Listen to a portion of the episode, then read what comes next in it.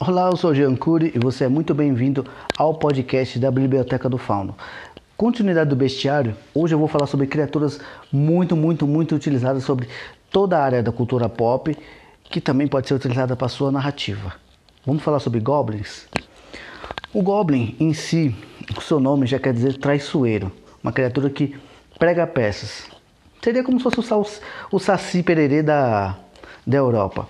E nisso, esse tipo de criatura, diferente do saci que ele é mais solitário, ele já é uma, uma trupe de sem vergonhas. Pois querendo ou não, ele faz assim coisas que o próprio ser humano odiaria, ou até mesmo faz, que é roubar, é, usufruir da, das pessoas sobre o bem maior da crueldade. Ele seria como se fosse o ser humano numa versão animalesca. Só que o Goblin em si, ele pode ter vários tamanhos. Ele pode ser um tamanho de um pigmeu, pode ser um tamanho de um, de um quase de um guerreirão. Então, o Goblin não se apegue ao aspecto, mas sempre a maioria deles são verdes. O porquê eu não sei, mas já é uma coisa que virou como se fosse é, uma demarcação de espécie. É verde é Goblin. Se não for, é um elfo. Então o tiro saiu pela culatra. Mas falando sério, o Goblin também ele pode ser utilizado como um protagonista, ou até mesmo um aliado do seu protagonista. Afinal, Goblins fazem de tudo para sobreviver, porque quando eles não estão com o seu grupo, eles fazem de tudo para sobreviver. Isso é uma notoriedade do Goblin. Querendo ou não, o Goblin, ele ele é um quase um ser humano na sobrevivência, só que ele usa dos meios mais obscuros do possível. Se ele puder matar alguém do grupo que jurou ele de morte, ele vai matar de uma forma bem sutil. Afinal, querendo ou não, ele vai querer viver por muito, muito tempo. Sendo rico ou não, ou ele fazendo o que ele puder, ele vai conquistar a oportunidade. E nisso, o Goblin também, ele pode ser utilizado como uma ameaça de uma aldeia que precisa dos seus heróis ou do seu herói, como também ele pode ter um representante direto como o Rei Goblin que manda na porra toda e fala vai destruir ali e conquista ali. Como também pode ser até goblins neutros, que não querem saber dos seres humanos.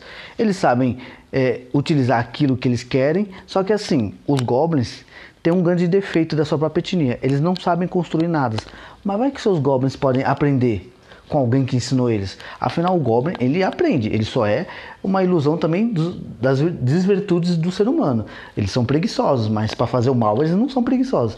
Mas vai que eles pegam um, um mago como líder, ou um necromante e falam, ó, agora eu vou pôr ordem na casa e vocês vão ser os meus lacaios com doutorado e PhD. Não quero saber de vassalo burro. Vassalo burro vai ser só o escravo. E daí você vai usando sua criatividade. Mas em si o Goblin ele pode ter uma variação também de aspecto. Você pode ter o Goblin que possa ser um peão e é pequenininho, pode ser um Goblin guerreiro e ele pode ser mais cancarrudo, mais troncudo e até ter pelos.